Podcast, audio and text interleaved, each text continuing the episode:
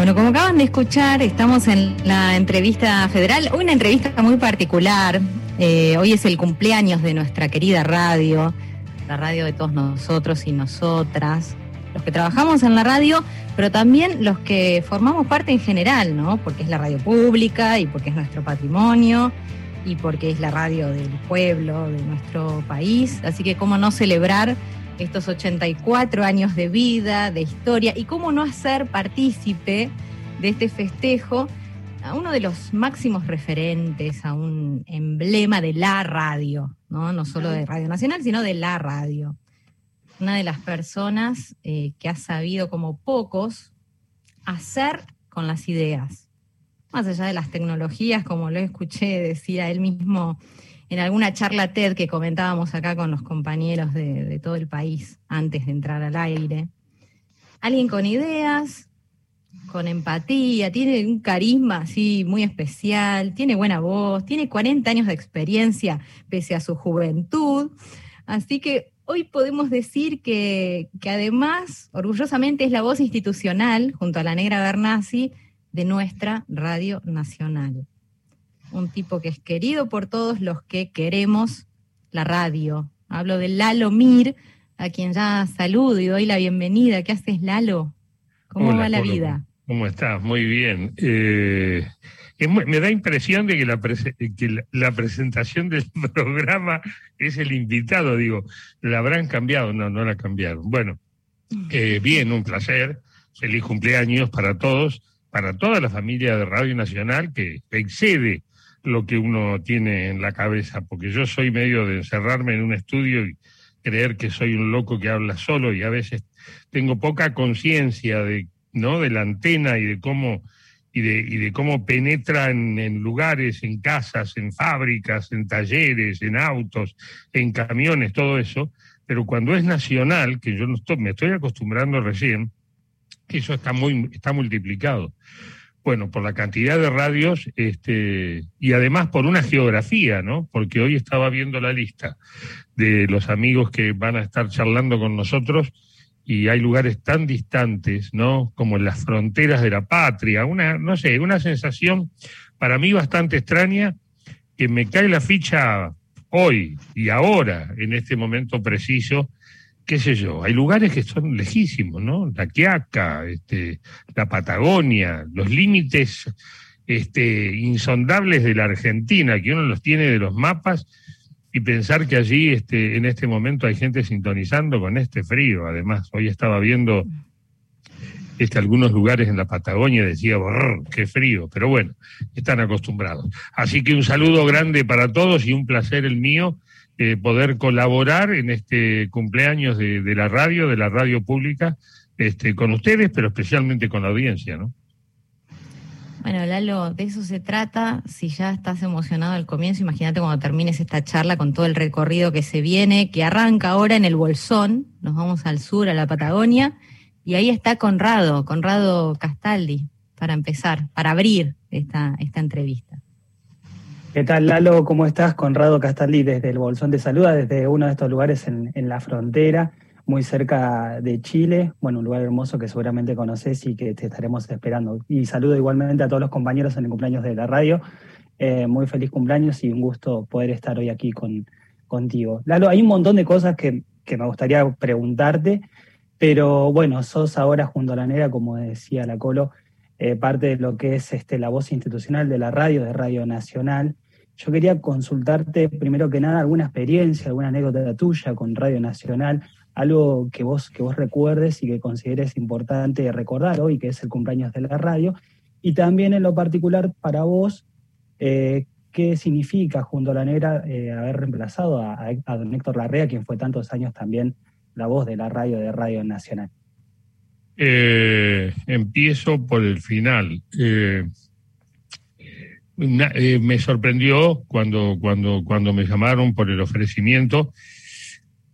Es más, recuerdo que me dijeron, se va editor, sí lo sabía, digo, qué sé yo. Estamos pensando que vas a hacer o que este, estamos ofreciendo que seas la voz. Este, y, lo primero que me surge es esta idea del cupo y del género, y digo, sí, pero yo creo que tiene que ser, este, tiene que haber una mujer también, tenemos que ser dos, una, voz de mujer y una voz de hombre, para ¿no? aclimatarnos a, los nuevos tiempos. ¿Y en quién estás pensando?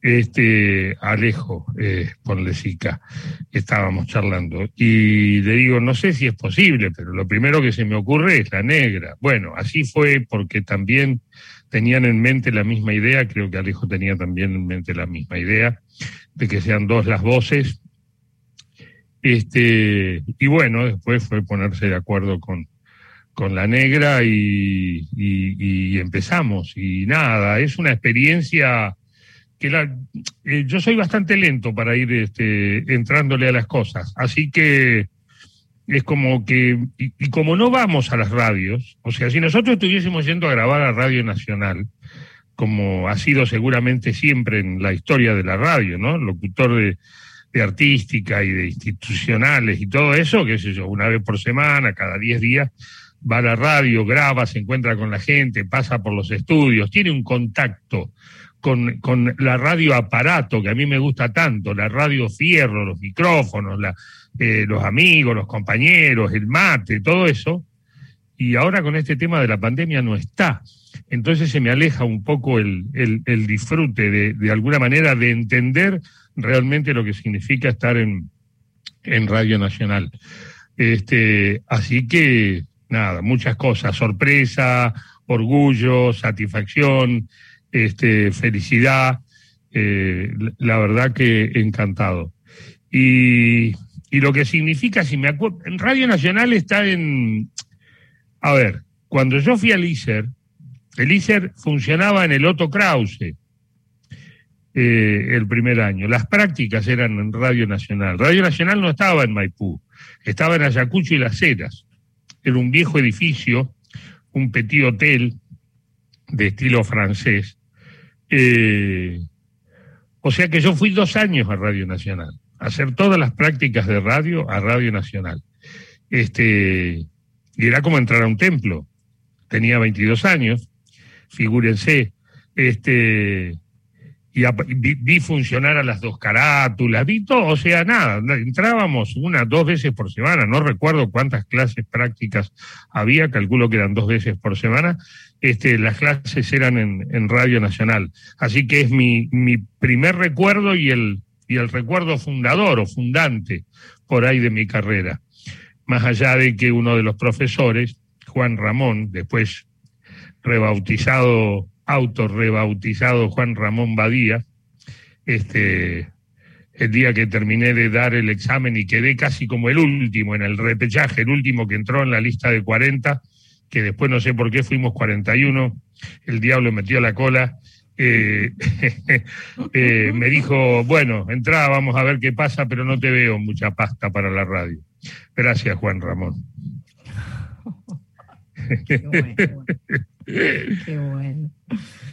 Eh, Santa Fe, por allá, ¿no? Gracias, Conrado, querido, un abrazo. Y no conozco el Bolsón, cosa loca, ¿no? Conozco casi toda la Argentina, eh, pero no toda, es muy grande, es muy vasta. Nunca fui al Bolsón, así que espero la invitación. esperamos eh, y, también nos debes una artística contando la historia del nombre del Bolsón que has hecho la artística federal, contando. Bueno, bueno, eso ya tienen que hablar con tienen que hablar con mi manager, tienen que hablar con el Indio Solari. Gracias, Lalo. Chao. Hola, Lalo, ¿cómo estás? Eh, Hola, ¿qué tal? Un saludo eh, a los compañeros y compañeras de Radio Nacional. Mi nombre es Leonardo Pérez, de LRA 14, Radio Nacional Santa Fe. Em, la verdad que hablar con vos eh, conjuga dos pasiones, ¿no? Eh, la radio y el rock, porque creo que eh, desde ese lugar también empezamos a conocerte como un divulgador, ¿no? de lo que va pasando, de lo que fue pasando en los sonidos, de los cambios en las industrias, de las vanguardias, etc. Em, y mi pregunta va dirigida a un, espacio que creo que, marcó un antes y un después en la manera de, encarar eh, y entender no solo desde eh, la postura de alguien que consume rock, sino de alguien que se quiere formar como periodista, eh, como encuentro en el estudio. Te quería consultar concretamente por las diferencias que encontrás entre encuentro en el estudio y encuentro en la cúpula, uno podría decir, bueno, eh, en una eh, está por ahí esta cuestión de eh, visibilizar a algunos trabajadores ocultos, como ingenieros de sonido, como Portugués da Silva, en el otro se va más al vivo, pero particularmente para vos, ¿qué diferencias o qué desafíos implicó y si hubo una preparación distinta en cuanto a las preguntas, a las conversaciones planteadas en ambos espacios? Sí, absolutamente muy diferente. Se encuentra en el estudio, se gestó lentamente y, probamos ¿no? algunas, algunas fórmulas hasta que dimos con la fórmula adecuada. No se habían visto los programas. Eh, y, bueno, y es, y es un programa que cuenta la relación del músico con el estudio, el lugar, el laboratorio, donde el músico prueba y registra este, su obra. Eh, y es cierto, sí, también hay participación no solamente del ingeniero de sonido, a veces de los productores, los plomos, los asistentes. Es un mundo divino. A mí yo, yo amo los estudios. Este, yo en tantos años de trabajo en la radio he pasado muchos años también en los estudios de grabación para radio y me encanta la producción y la grabación de radio también. Así que mm, estaba como pez en el agua. Eh, y después es un, es, un, es un desarrollo que tiene que ver con llegar a la fibra íntima de un artista. Eh, eh, la entrevista es muy preparada, muy preparada, eh, en el sentido de que hay investigación, hay un guion de entrevista, hay un chequeo con gente aledaña, periférica al artista, es decir, llegaba yo muy preparado para esa entrevista. Eh, Encuentro en la cúpula es un show. Es un show con público, es otra cosa. No podés tener a la gente cinco horas adentro. En dos horas teníamos que resolver todo. Con lo cual, la entrevista era mucho más eh, superficial, utilizando un término, eh, hablando de cosas más, todo más rápido. Además, la interacción de diferentes músicos en la misma entrevista muchas veces. Eh, y, la atención que, propone el público, porque es una atención diferente. El estudio es muy relajado, paramos, grabamos de nuevo, nos gustó la toma, vuelve, qué sé yo, grabamos una entrevista de una hora y media para después utilizar 25 minutos, en el mejor de los casos, eh, entonces queda mucho material afuera. Eh, se hace, digamos, con una red, una amplia red, estamos muy bien sostenidos. La cúpula es más un show. Entonces, si bien también se graba un programa más extenso y después se reduce este, para ganar en la producción, es un programa en ese sentido que, que, nada, tiene otra, tiene otra dinámica y a mí un desafío diferente. Y lo hice, lo preparé haciendo la primera temporada. Como después no se ve el primer show, tal vez, que fue grabado, este, es el quinto en, en, en la puesta en pantalla, no te das cuenta de, pero nosotros que hicimos el programa sí nos damos cuenta de que estábamos todavía, no estábamos bien aceitados. Eso también permite que con la emisión de los primeros programas y la práctica se reedite aquel primer programa o segundo grabado que no convencían tantos y se logre de alguna manera un producto parecido a, los programas objetivos. Eh, bueno, qué sé yo, es el, esto también tiene la suerte de que no es vivo en vivo no hay red, este, son programas grabados, entonces una vez que se diseña se puede conformar, digamos, un, un planteo para todos los programas y entonces siguen una línea y todos tienen más o menos el mismo peso, la misma atención, el mismo brillo, eh, eso, ¿no? Pero son bien diferentes, respondiendo a tu pregunta. Muchas gracias, Lalo. No, por favor, a vos. Y saludo a toda la gente de Santa Fe. Me gusta Santa Fe. Pasé hace un par de años y cuando puedo paso. Con Tarico fue una vez también que le daban, no me acuerdo qué premio, las llaves de no sé qué, de la universidad, no sé cuánto, hubo una gran fiesta en Santa Fe y ahí fui un, un, padrino de Tarico. Hace un tiempo, solo esta acotación quedó bastante revolucionada con el campeonato de Colón, así que eh, todavía estamos viviendo esa alegría. claro, totalmente, sí, sí, sí. Tengo amigos, o sea que estuve, este, estuve embebido de, la pasión del sabalero. Sole.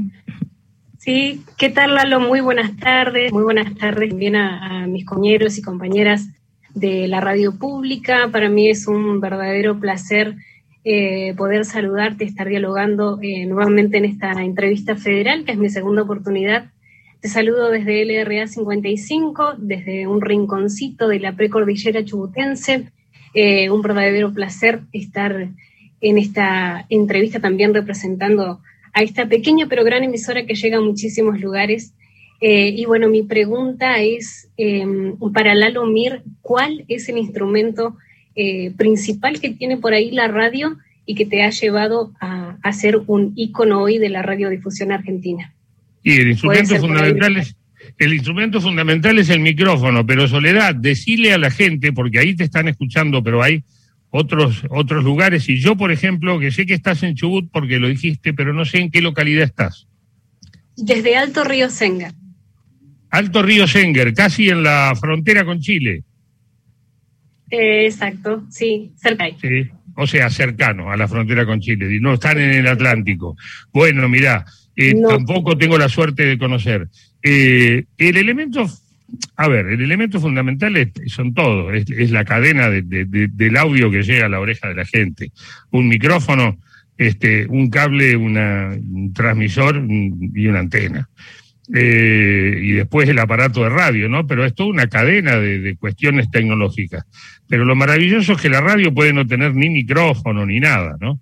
Un tipo en una plaza, subido arriba de un banquito, esto yo lo he, experimentado, este, puede hacer un programa de radio y la audiencia, que en realidad es como una eh, eh, audiencia visual porque lo está viendo, este, puede recibir, digamos, el mismo estímulo que uno, que uno brinda o que uno transmite por la radio. Pero si te lo tengo que decir yo, para mí la síntesis de la radio es un micrófono, que creo que debe haber sido alucinante. Bueno, y después la cadena, obviamente, que llega ese micrófono a la oreja de la gente a, qué sé yo, a esta distancia de las cuales estamos hablando. No, ahora este, con ustedes en Chubut, ahí en la, en la precordillera, y de pronto saltamos al norte o al, o al noreste. Sí, bueno, esta es la magia de la radio.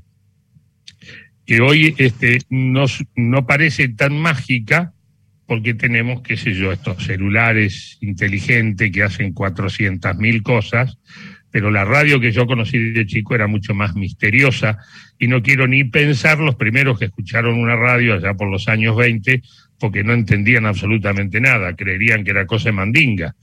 Eh, pero bueno, un sortilegio de la tecnología que ha redundado en esta comunicación que nos más de 100 años nos viene acompañando y yo calculo que va a seguir por mucho tiempo, Soledad. Muchísimas gracias, Lalo, por, por la respuesta. No, por favor, a vos y saludo para toda la gente. Muy buenas tardes, Lalo. ¿Quién habla? Te habla Aldana Lucero desde Malargüe, provincia de Mendoza, bien al sur. Yo sé que usted ya estuvo por acá, por estos lados, representando en esta ocasión a LB19, también de la cadena nacional. Lo, lo pudimos ver en los escenarios de acá en la fiesta de la nieve. Pero em, mi pregunta, tengo dos, eh, para hacerle es que usted pasó o pasaste por todos los géneros y formatos locutables que hubieron por la historia. De todos estos, ¿cuál fue el pendiente y en cuál te pusiste más obsesivo? Sé que sos medio puntilloso así. Sí, para Sí, soy bastante obsesivo. La verdad que no sé, soy un juguetón en el sentido de que me aburro rápido, entonces todo el tiempo estoy probando cosas. Eh, ahora tengo una, tengo una, una materia pendiente que la estoy desarrollando de alguna manera, muy lentamente, y ojalá la pueda aplicar, que es ser una radio yo, es decir, sin radio. ¿no? Hoy ya tengo los elementos. He probado algunas veces, lo he hecho a través de Instagram, este, se puede hacer a través de YouTube, a través de Facebook, este, pero podríamos mejorar la, la, cuestión con un par de, de, aplicaciones que estoy viendo, pero el hecho es salir a la calle y estar transmitiendo y que el país me esté escuchando. Y estoy transmitiendo como si estuviera en una radio. Tengo música, paso discos, cortinas, separadores, hablo, entrevisto gente Y no estoy en ninguna radio, ni en mi casa. Puedo estar en el subte, si hay señal, buena señal de internet, o en una plaza, o caminando por la avenida Corrientes, o este, por Malargüe, o por donde sea. Ese es mi sueño, ¿no? Es como lo, lo pendiente porque he hecho de todo, he transmitido de la Fragata Libertad, he transmitido en, viajando a vela en el pleno Océano Atlántico. Eh, eso fue en la época de Animal de Radio. He transmitido para mis programas de Chile desde los helicópteros de los guardacostas. He transmitido eh, digitalmente programas en vivo desde Nueva York, eh, he dicho que transmitía de lugares donde no estuve, o sea, hice todas las travesuras posibles. La única que obsesivo siempre, en todas por igual. Y la que me queda ahora es cumplir este sueño, de salir y decir, voy a transmitir. Sin horario, sin, no tengo, es cuando se me ocurre. Y la gente anda con los teléfonos y se les prende una señal y dice, no, y Lalo está transmitiendo. Y el que quiere escucha. Y yo voy por la vida encontrándome con gente, tomando café, un whisky, lo que sea, este, cabalgando por el desierto, no sé, o sea, la radio más allá de la radio, es como que el tipo se vuelve el transmisor, la antena, todo. Ese es mi próximo sueño, ojalá lo pueda hacer. Y la segunda pregunta. Ah, me eh, habéis dicho dos, eso es trampa, ¿eh? Esta era una, la segunda es, eh, en este contexto del Día del Locutor y demás, ¿cuál fue el episodio más gracioso que te tocó vivir? Que, no sé, te, lo, te acordás de eso y, siempre lo comentás. Eh, ay, qué pregunta. Siempre que te hacen contar una anécdota y la parte graciosa, qué sé yo, tengo tantas. Hoy me estaba acordando, por ejemplo, de cuando fuimos a la conferencia de prensa de Rafaela Carrá este, estaba transmitiendo con 7K en radio con vos y nada, hubo como una especie de homenaje, entonces pasábamos las músicas de Rafaela Carrá, eh, eh, las conferencias de prensa maravillosas. Yo tuve la suerte de ser invitado a conferencias de prensa de, lo que te imagines, de los Rolling Stones en Nueva York. Esa es muy buena para contar, pero hay que hacerla rápido. Nos meten, eh, nos llevan a la Virgin de Broadway, nos meten en un ómnibus no nos dicen a dónde vamos. Todos los periodistas del mundo que habían llegado en unos ómnibus, salimos por Manhattan, cruzamos el Manhattan Bridge, llegamos a Brooklyn, da la vuelta, estaciona y nos dicen hay que bajar.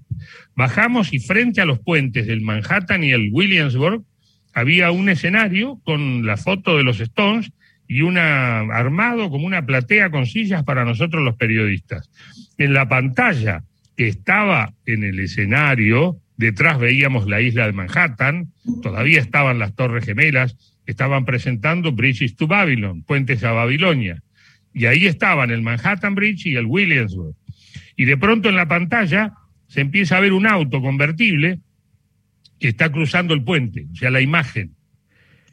Y la imagen se va acercando y vemos que en el auto venían los Stones, venía manejando Keith Richard. Y eh, nos damos cuenta, porque escuchamos el ruido, de que la imagen venía desde un helicóptero. Todavía no había drones. Estoy hablando de los años 90, Bridges to Babylon. Y entonces el helicóptero toma la bajada del auto, que baja del Manhattan Bridge o del Will, no me acuerdo de cuál puente baja, y desaparece entre los edificios. Y cuando queremos acordar, entra adelante del escenario el auto. Y se bajan y se suben al escenario y hacen la conferencia de prensa. Mirá qué privilegio. Ah, por trabajar en una radio. Impresionante. Aldana, un placer. Muchas gracias. No, y saludos a toda la gente de Malargüe, que mucha satisfacción y además me atendieron a cuerpo de rey. Muchas gracias. Te amamos, te amamos acá. Gracias.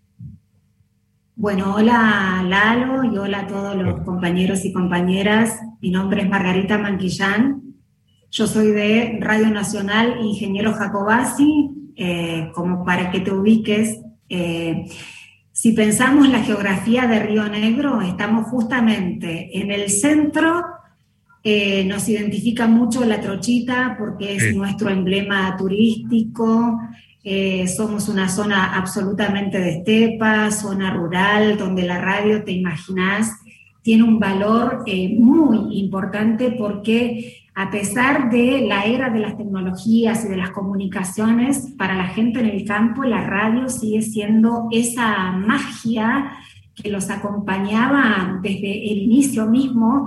Nuestra radio, por ejemplo, tiene apenas 40 y cortos años. Eh, así que bueno, imagínate que para mí es un placer poder compartir este momento de radio con, con ustedes y fundamentalmente con vos, que cuando estudiaba eh, decían, Lalo es el referente que revolucionó la radio en la Argentina y en Latinoamérica también. Entonces, para vos, hombre de radio, ¿qué significa la radio hoy? Mm. Margarita, placer. No conozco ingeniero Jacobasi y nunca viajé en la trochita. Yo soy amante, fanático de los trenes y siempre tuve ¿no? esa idea.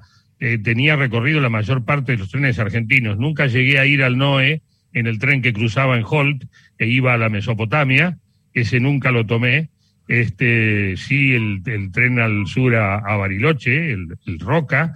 Eh, y nunca, no hice dos trenes que son emblemáticos. La el Trochita o la Trochita, como le llamen, eh, y, el, y el tren de las nubes que son dos, eh, que son dos materias pendientes que tengo que resolver antes de irme de esta vida.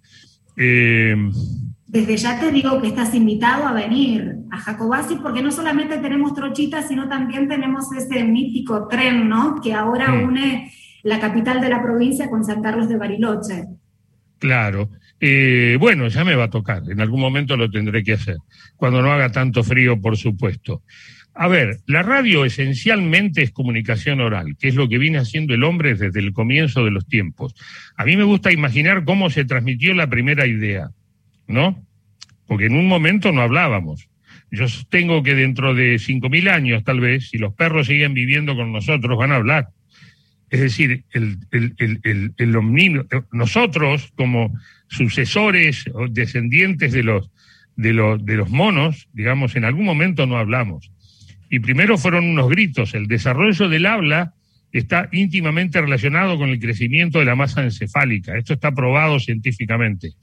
Entonces, a medida que el hombre fue encontrando manera de comunicarse, palabras para traducir ideas, ¿no? ¿Cómo le dijo un tipo hace, qué sé yo, 30.000, 40.000, 100.000 años a otro, tenés que ponerle una piedra a la punta del palo y atarla y tenés un hacha? Eh, entonces, seguramente era visual la comunicación, o eran sonidos como uh, ah, oh, piedra, no sé. Digo, el desarrollo del idioma, de la lengua, del lenguaje y de la comunicación es la base de la construcción del mundo, ¿no? Para hacer un avión, un edificio, una torre, ir al espacio, para todo lo que hacemos, una receta, clavar un clavo, la, la base fue la comunicación, un hombre hablando con otro y explicándoselo la radio descubre la comunicación a distancia, la comunicación de masas, que de alguna manera lo había descubierto la imprenta, porque también, ¿no? Un diario se edita en un lugar, se reproduce y muchas personas pueden leer el mismo mensaje prácticamente al mismo tiempo. Pero la instantaneidad de la radio y la gratuidad de la radio, que llega gratis, ¿no? Entra a tu casa y todo lo demás, es la extensión más perfecta de la comunicación humana. Eh, eso es lo que muchas veces me anima a pensar que nos va a seguir acompañando siempre. Por ahí tenga cámara, no tenga cámara, no importa. Esto de un tipo en el medio del campo, eh, qué sé yo, arriando las ovejas allá en, tu provincia, o eh, manejando un camión en la ruta a, a Brasil, ¿no? es eso, ¿no? Un tipo que va solo y que está comunicado mágicamente eh, a través de, las, de la radio, de las, llegue por aire, por antena, digital, satélite, no me importa. ¿No? Le hablan este, y hoy en día con estas maravillas de la comunicación él puede contestar. Este, y a veces hasta atienden su respuesta y su contestación y se genera este vínculo nuevo que tenemos instantáneo de, de las radios, que antes recibíamos un llamado de teléfono y te lo anotaban en un papelito y ahora estás viendo en una pantalla o escuchando inmediatamente después lo que la gente piensa de lo que dijiste. Eh, es esencia humana, la radio es la esencia del ser humano, es la comunicación. Eh, eso es lo más maravilloso, Margarita. Te celebro y te abrazo, Lalo. Gracias, querida. Bueno, cuando vaya por allá nos vemos y me subo a los trenes y listo. Dale, genial. Dale. gracias, muchas gracias y saludo para la gente de Jacobás. Gracias, Lalo. Estamos hablando con Lalo Mir. Digo, aunque tu voz es tan fácil de reconocer, pero por las dudas, estamos en Radio Nacional celebrando los 84 pirulos que cumple la radio. Por si hay algún distraído o distraída que recién sintoniza eh, AM870 o que se engancha a ver la transmisión que estamos haciendo vía Facebook. Y aprovecho este parate, esta reapertura que hice, irrumpiendo, para decir que nos llegó un mensaje Vos hace un rato, Lalo, dijiste que te queda un sueño por cumplir, ¿no? Bueno, parece que Radio Nacional te propone ayudarte a cumplirlo. Más que Radio Nacional te diría su director, por lo que me están diciendo, porque mandó un mensaje de audio. Yo no lo escuché. Esto es como cuando uno lee a primera vista. Eh, Colo, escuchame una cosa. Mirá si dice algo inapropiado. Yo no sé, yo lo escucharía. yo lo escucharía. Radio Verdad. No, yo Radio Verdad. Solamente se va a enterar todo el país. ¿Qué más puede pasar, no? A ver, a ver. Eh, a ver, a ver, escuchemos. A ver qué dice. Lalo, el tipo más allá de la radio lo vas a hacer en Radio Nacional. Lo, lo queremos, todos los que hacemos la radio, los que amamos la radio, y este es tu lugar, esta es tu casa. Estamos muy felices de que estés con nosotros, de que nos enseñes todos los días y, ya está. Eh, cuando termines tu pandemia, tus vacaciones y, y algunas de las cosas que estás haciendo, te venís a sentar con nosotros y, ha llegado este, el momento de hacer el programa especial, el tuyo. El tipo que camina, la radio que camina, ¿viste? Mira, ya, ya tengo ya tengo sponsor oficial. Radio Nacional, sí. Te comprometió al aire, así, como quien no quiere la cosa, así que estate atento. Ya, ya. querido. Bueno, siguen las preguntas y sigue esta recorrida alucinante por todo el país. A ver, a la Quiaca ahora, mira. Vamos a la Quiaca, uh, la Quiaca, tengo recuerdos de la Quiaca. Y de Hola, ¿quién es? ¿Dónde estoy? yo, yo, soy Estefanía Gorena de Radio Nacional La Quiaca. Eh, muy feliz de, poder realizar este diálogo con vos, Lalo Mir. Eh, la verdad es un honor para mí representar a todo el equipo de Radio Nacional. Desde acá hablábamos de fronteras de la patria. Bueno, acá estamos en plena frontera con Bolivia. Me alegro que ya conozcas seguramente conoces nuestras empanadas, nuestra exquisita comida, así que te vamos a estar esperando apenas puedas venir con los brazos abiertos de Radio Nacional. Las últimas dos veces que fui para aquellos lados no llegué a la Quiaca.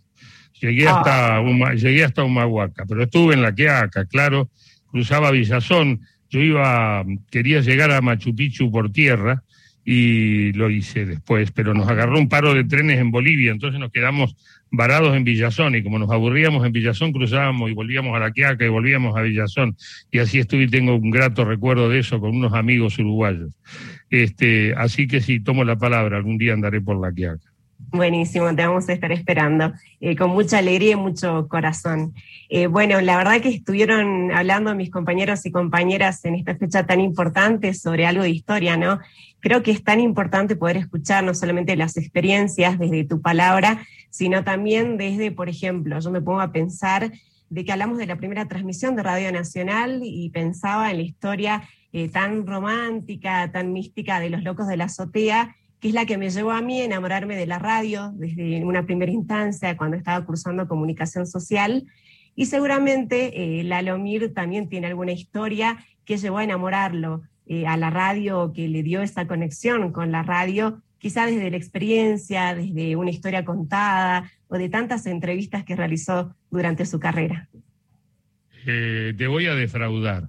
Eh, yo fui entrando a la radio tan despacito que casi ni me di cuenta. Eso sería, ese sería el chiste real de todo esto.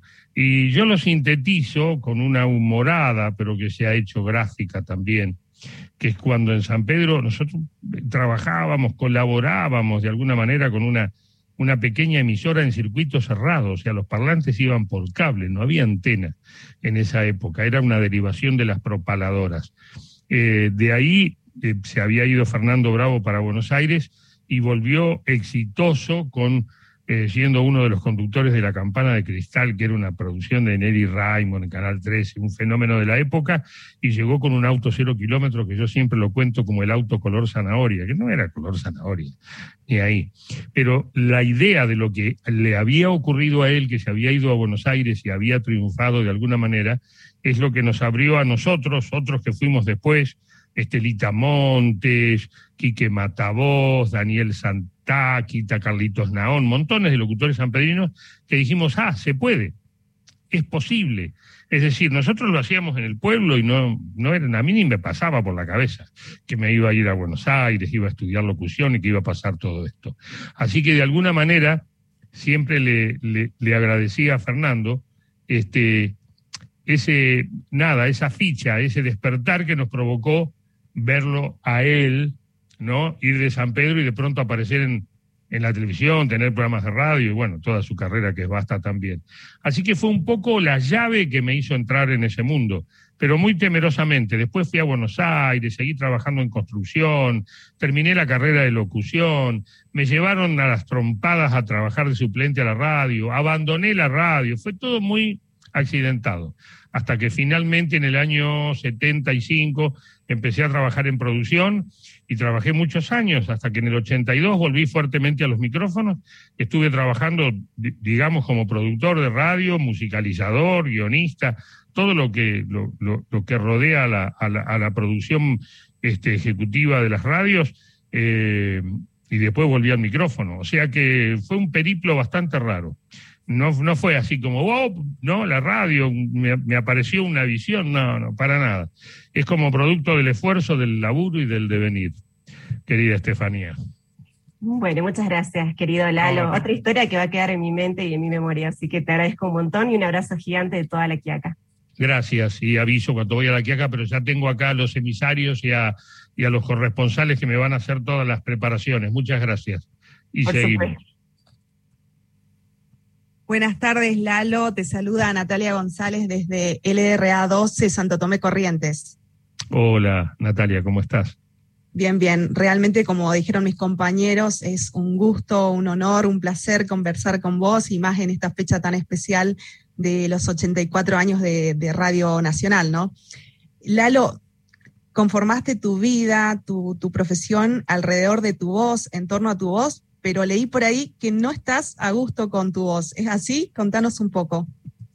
Eh, sí, bueno, pero es como la foto. Viste que cuando te sacan una foto eh, y después vos te ves, no te gustás. Eh, creo que nada, forma parte de esta cosa que tenemos los seres humanos, de que siempre nos quejamos absolutamente de todo. Y bueno, así como no me gusta verme en una foto o en un video, recién ahora, mirá, eh, estoy ya con 45, no sé cuántos años hace que estoy en la radio en Buenos Aires, y si calculo de que empecé en San Pedro muchísimo más, este, más de 50, 55 años, recién ahora no me pongo nervioso cuando me escucho, recién ahora. Hasta hace unos años todavía me pasaba, que me encontraba defectos, que, me, que no me reconocía, que me parecía un patán. ¿Qué eh, encuentra Lalomir en su voz? No, no es algo que se puede explicar puntualmente y decir cuál es el defecto. Te escuchás y no te gustás. Es sencillo. Conozco a muchos cantantes, músicos, que les dicen, bueno, ya está, es la última toma, si no la cambiarían y seguirían grabando ese solo de guitarra 40 veces. Es el inconformismo que tenemos los seres humanos. En realidad no hay nada técnica que digo, no me gusta esto, no me gusta lo otro. Bueno, hoy tengo la voz un poco más atemperada, pero cuando yo empecé tenía una voz muy de pito, una voz muy aguda, demasiado sonora. Eh, y por suerte eso con los años fue cambiando. Y hoy ya por lo menos no me asusto. No, no digo que me gusta escucharme, pero no me asusto. Me encuentro un poco más familiar. Este, así que eso, eso sencillamente. Muchísimas gracias, Lalo. No, por favor, Natalia, a vos. Salud. Tampoco conozco Santo Tomé. Mirá, estoy descubriendo montones de lugares que no conozco, querido por Lesica. Adelante, Cambio. Bien. Estás invitada a venir cuando quieras. Y el tipo Muy buenas tardes. Buenas tardes. Aló, buenas tardes. De, de, el Odolfo de Radio Nacional Río Turbio en el suroeste de Santa Cruz, el pueblo más austral del continente americano. Nosotros decimos que es donde comienza el continente, no donde termina el continente. Ahí ¿Por qué Río Turbio es el más austral del continente americano? Y ah, sí, porque, porque la otra es la isla, después es, isla, es isla. La isla, claro, exactamente. Nosotros del continente, lo otro es isla. No nos Es metemos isla. con eso. Mirá, mirá, mirá, fíjate vos las cucardas que se pone la gente con tal de tener un título campeón mundial del mundo.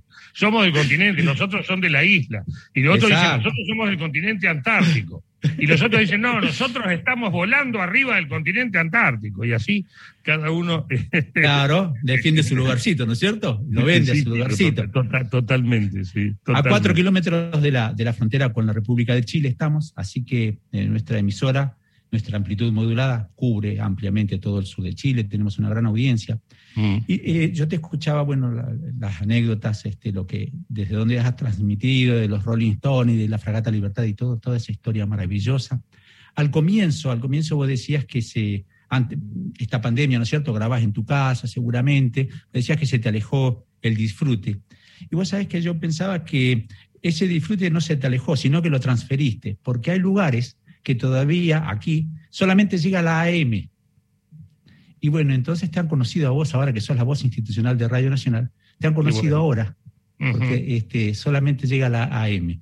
Eh, aquella gente que, bueno, durante el verano están en la parte baja durante el invierno este, con sus animales y en el verano, con buena pastura arriba de la precordillera, se hace la famosa veranada, son dos o la tres veranada Y, la, y la, invernada, claro, conozco claro. el sí, totalmente, muy, muy común en la Patagonia. Exactamente. Y en la veranada, bueno, ellos escuchan amplitud modulada, no hay otra manera, no hay celular, nada.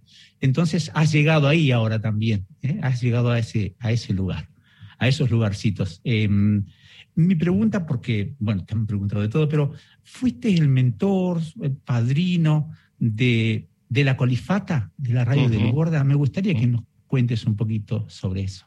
Bueno, la, vida me convirtió, esto de las tantas sorpresas que le da la vida a uno y la profesión, un día en el año 90 o 91, no recuerdo, un, un, niño casi, un muchacho de pelo ensortijado a quien le decían Viruta, él se presentaba como Viruta Olivera, este, coordinador de la Colifata, hoy director de la Radio de los Locos de París, este, inventor de, decenas de colifatas en el mundo, eh, vino con un, con un radiograbador y un cassette a Radio a.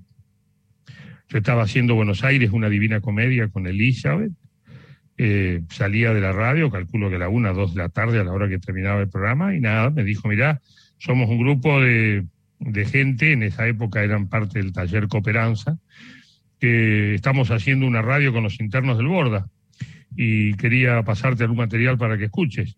Eh, le digo, buenísimo, y le digo, ¿y cómo es, dónde, cómo es la radio? ¿Dónde está? Y me dice, no es esta, y me muestra el radiograbador, en un doble casetera. Me decía, grabamos todas las primeras tomas en una cassette, lo ponemos en el reproductor y lo editamos bien en el segundo, pasando de cassette a cassette. Y cuando tenemos el programa listo de media hora, de una hora, llamamos a la gente, lo ponemos fuerte y lo escuchamos. O sea que toda la radio era un radio grabador. Me pareció la síntesis más espectacular de la comunicación. Y esa colifata se convirtió en un taller terapéutico de envergadura, porque no se le había ocurrido la psiquiatría en general, eh, los loqueros eh, apelan, qué sé yo, a la poesía, a la pintura, a la escritura, a la, eh, cerámica, todo es introspectivo, es decir, la gente sola trabajando con sus manos y, la radio es comunicación, sale del muro, ¿no? Este, la cantidad de chicos del, del Borda, que fue, son externos hoy, externados y siguen colaborando con la Colifata, algunos de ellos tienen incluso un trabajito con la Colifata, que ya es una, una radio oficial del sistema de radios de Buenos Aires. Este, es increíble porque es, sanadora. Y bueno, yo he participado de, viajes y de congresos, fui a Moscú a un encuentro, este, entre otras cosas, de, bueno, de artistas con eh, problemas de, psiquiátricos, usuarios de la, de la medicina psiquiátrica, eh, y había eh, radios que no, son, no se llaman colifatas, cada una tiene su nombre. Había de Valparaíso, Chile, había de Madrid, había de Barcelona, había de México, eh, había de Italia, dos o tres, había varias rusas. La cantidad de, de, de, radios, que se, de talleres de radio que se volvieron terapéuticos en los hospitales psiquiátricos que tienden a la deshospitalización en el mundo es maravilloso y es un logro de de Alfredo Olivera, el Viruta, eh, a quien veo eh, un par de veces al año, cuando viene a Buenos Aires o cuando yo viajo, cuando ando por Europa, cuando nos encontramos por ahí. Eh, y bueno, me tocó ser el padrino y soy el padrino. ¿Qué voy a hacer? ¿Cómo no voy a ser el padrino de un éxito si me eligieron? Qué lindo, bueno, muchísimas mm. gracias y, bueno, te esperamos por aquí. Muchísimas gracias, un placer enorme. Claro que sí, voy a ir. Entonces, al pueblo, ¿Cuántos habitantes hay ahí en Turbio? 12.000 seremos. En, Río Turbio al lado tenemos otra población con 10.000. Este, ¿Cuál es la población de al lado? 28 de noviembre. Bueno, yo me voy a parar a 28 de noviembre para darles celos y envidia a eso. Este... el cordero lo comemos acá, dale. Ok, dale, te mando un abrazo. Chao, Lalo, un abrazo. Chao, hasta luego. A ver, vamos a irnos a Córdoba ahora. Mira, de Río Turbio a Córdoba, Gonzalo, a ver, mientras te vas desmuteando. Hola, Lalo, buenas noches, ¿cómo andás? Hola, ¿qué tal, Gonzalo? Te la, te, la, facilito porque acá debes haber venido. Córdoba, y sí, es un lugar al cual voy bastante seguido y, pienso seguir yendo si no me echan.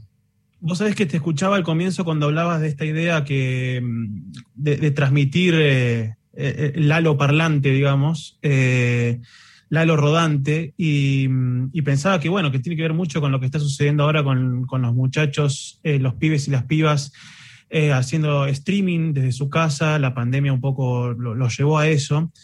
Y, pensaba, hoy charlaba, hoy, hoy charlé con un amigo mío que trabajó con vos en un proyecto que duró poco, pero que seguramente recordás mucho porque es de tus primeros, La Isla del Tesoro se llamaba, 1980, Splendid creo. Y me dijo, mm, yo lo, Lalo para mí es un maestro, yo lo quiero mucho porque ha surfeado, como todos eh, los comunicadores, periodistas de determinada edad, eh, diversas cosas, ¿no? Los 80, la hiperinflación, los 90, el menemismo, los 2000, eh, empresas que compran radio y la venden al año siguiente y demás y siempre, y él te rescataba esa cosa de haberte siempre transformado y haber sobrevivido, surfeado la, la, ola. Y yo pensaba que, que mm, has cumplido 69 años, años hace muy poco y que seguís siendo una referencia para la juventud. Digo, no sé si queriendo o sin querer, esto me lo dirás vos, porque uno habla de la rock and pop, de, los proyectos de, qué sé yo, de, los proyectos que Rock and Pop TV, eh, de ese tipo de proyectos, pero ahora con Encuentro en la Cúpula, entrevistando a vos, a, los pibes que están haciendo la música de ahora, o incluso en Filo News, tenés una cercanía con, una, con un rango etario que siempre te va a corresponder con una cosa juvenil. ¿Eso es lo que buscas o son trabajos que aparecen y, tiene que ver más con, que aparecen esos laburos o es algo que buscas? Eh, no, es algo que se da y obviamente cuando se da uno trabaja esas cosas porque tenés que aprovecharlas. Eh, pero en general todo, o sea, soy un tipo curioso, muy curioso, eh, hincha pelotas eh, y, em, y me aburro muy rápido de mí. entonces, esa ecuación me lleva casi de la nariz hacia todo lo que está sucediendo, porque uno en general camina para adelante, no camina para atrás, ¿no? La vida está mañana, ¿no? Es el hoy y es mañana, pero siempre es como presente para adelante. En el pasado hay lindas fotos, a veces más sepia, a veces más lindos recuerdos, a veces, pero digamos, la vida no, ya fue el pasado. Entonces, esta curiosidad, más esta cosa de que me aburro y qué sé yo cuánto, me ponen obviamente en los caminos de las nuevas generaciones. Y se ve que no le temo, este, y se ve que también mi mente curiosa se ha nutrido lo suficiente en el momento adecuado como para tener unos pocos elementos que me permiten entender o comprender un poco más cómo, cómo, cómo funciona, porque en, en, realidad es, es, como apertura de la mente, ¿no? Entender. Es decir, hoy estábamos con compañeros de trabajo hablando de este tema y de lo que sucede con Filonews, un buen ejemplo que diste. ¿no? Entonces, todos los medios tradicionales hoy están detrás de Filonews. Es decir, tenemos tentadoras ofertas de medios tradicionales que quieren captar, cooptar, como se usa decir ahora, a, gente del equipo de Filonews. Pero lo que yo decía es, si te lo llevas para decirle lo que tiene que hacer, estás en el horno. Le tenés que dar la libertad y entender lo que hace un pibe que tiene 20, el promedio de edad de Filonews es, casi de da risa, es decir, son muy jóvenes, muy jóvenes. Eh, y hay que darles libertad y creer en ellos este, y no necesariamente hay que entender. Es decir, uno termina entendiendo a los bifes. Es decir, hay que confiar más que entender. Y si lo hacen es por algo lo hacen. He perdido ese miedo, tal vez. No siempre, obviamente que algunas cosas me dan miedo. Pero es algo que no busqué, pero que hoy trabajo. Es decir, hoy sé que tengo ese valor, entonces tengo que trabajarlo para fortalecerlo y por sobre todas las cosas para no perder el tren, porque la vida se acelera cada vez más. Y la posibilidad de quedarse en una estación cada vez es, mayor también, ¿no? Porque va a mucha velocidad esto, ¿no? Vivimos una, una vida hiperveloz este, y a veces hasta nos cuesta entender lo que pasó ayer. Eh, así que nada, es eso, hay que elaborarlo también. Pero bueno, me tocó de alguna manera y seguí ese hilito, seguí ese camino, Gonzalo. Bueno, era muchas gracias, Lalo. Este, no. Acá te manda saludo, me acaba de escribir Claudio Orellano, también compañero de la radio, de Radio Nacional, sí. este, que también está en Córdoba. Y bueno, el periodista que con el que estuve hablando. Claudio de querido, sí. ¿Quién era el de Radio Splendid? Ah, Víctor Pintos. Víctor Pintos, ¿dónde vive Pintos ahora? Está también acá por acá por Córdoba. Está por Córdoba. Agua de oro, eh, sí. Claro, a Víctor lo conozco de cuando éramos muy jóvenes. Pero no voy a decir nada porque, bueno, ya prescribió, pero tampoco voy a decir nada. Un abrazo para Víctor. Saludos. Gracias. André. André. Hola Lalo, Andrea de acá de Comodoro Rivadavia, de la 11. Un gusto saludarte. Hola, eh, Andrea. La ciudad del, del portugués da Silva. Claro que sí, la ciudad del portugués da Silva, compañero de ahí del estudio. Eh, bueno, me trajiste un manto de piedad porque yo soy de las que se graban y cuando se escuchan se detestan, así que bueno, este, es como que estamos en la misma, me, me sentí acompañada en ese sentido. Sí. Olvídate, y el que se graba y se escucha y le gusta, que desconfíe de sí mismo. Tal cual. Tal cual. Lalo, mi pregunta tiene que ver, y ya tenemos algunos minutitos nada más, eh, con tu infancia en San Pedro. Si, ¿En qué momento pasaste de ser Eduardito a Lalo? Y si la radio estaba presente en esa infancia en San Pedro. Eh, la radio sí estaba presente porque no había televisión en mi casa, ni en ninguna casa cuando yo era niño. A los ocho años más o menos apareció el primer televisor en casa de unos vecinos que tenían plata. No era fácil que una familia tuviese un televisor en los primeros años de la televisión. Yo tenía ocho en el 59, la televisión es del 51. O sea que habían pasado ocho años, siete, ocho años hasta que yo vi el primer televisor que no lo vi en la casa de los Vegas, sino en una vidriera de un negocio que vendía televisores en San Pedro. Eh, así que de chico estaba la radio, en la cocina de mi casa había radio. Y en la casa de mis tíos, en el campo, una chacra, en un cruce de caminos en, cerca de la Bolsa, la Bellaca, eh, entre San Pedro, Ramallo, Arrecifes, Pergamino, por ahí, bien campo, campo, campo. Ahí en la galería había una radio que estaba conectada a una batería de auto, porque no había electricidad. Así que imagínate como si la radio estaba presente, pero yo no la escuchaba, era un sonido, era la pista de sonido de lo que funcionaba. Y Lalo fui siempre, eh, no me acuerdo cuándo fue. Eh, me empezaron a decir Lalo desde muy pequeño, Lalito, Lalo, y algunas tías siguieron con el Eduardo, pero en general no respondo. Si alguien dice Eduardo en la calle, no me doy vuelta. Claro. Mi nombre fonético, digamos, yo respondo a Lalo, sí. Desde que tengo uso de memoria. No sé cómo. Sé, hay unas teorías de cómo nació, pero no importa, son cosas de tías y de viejas.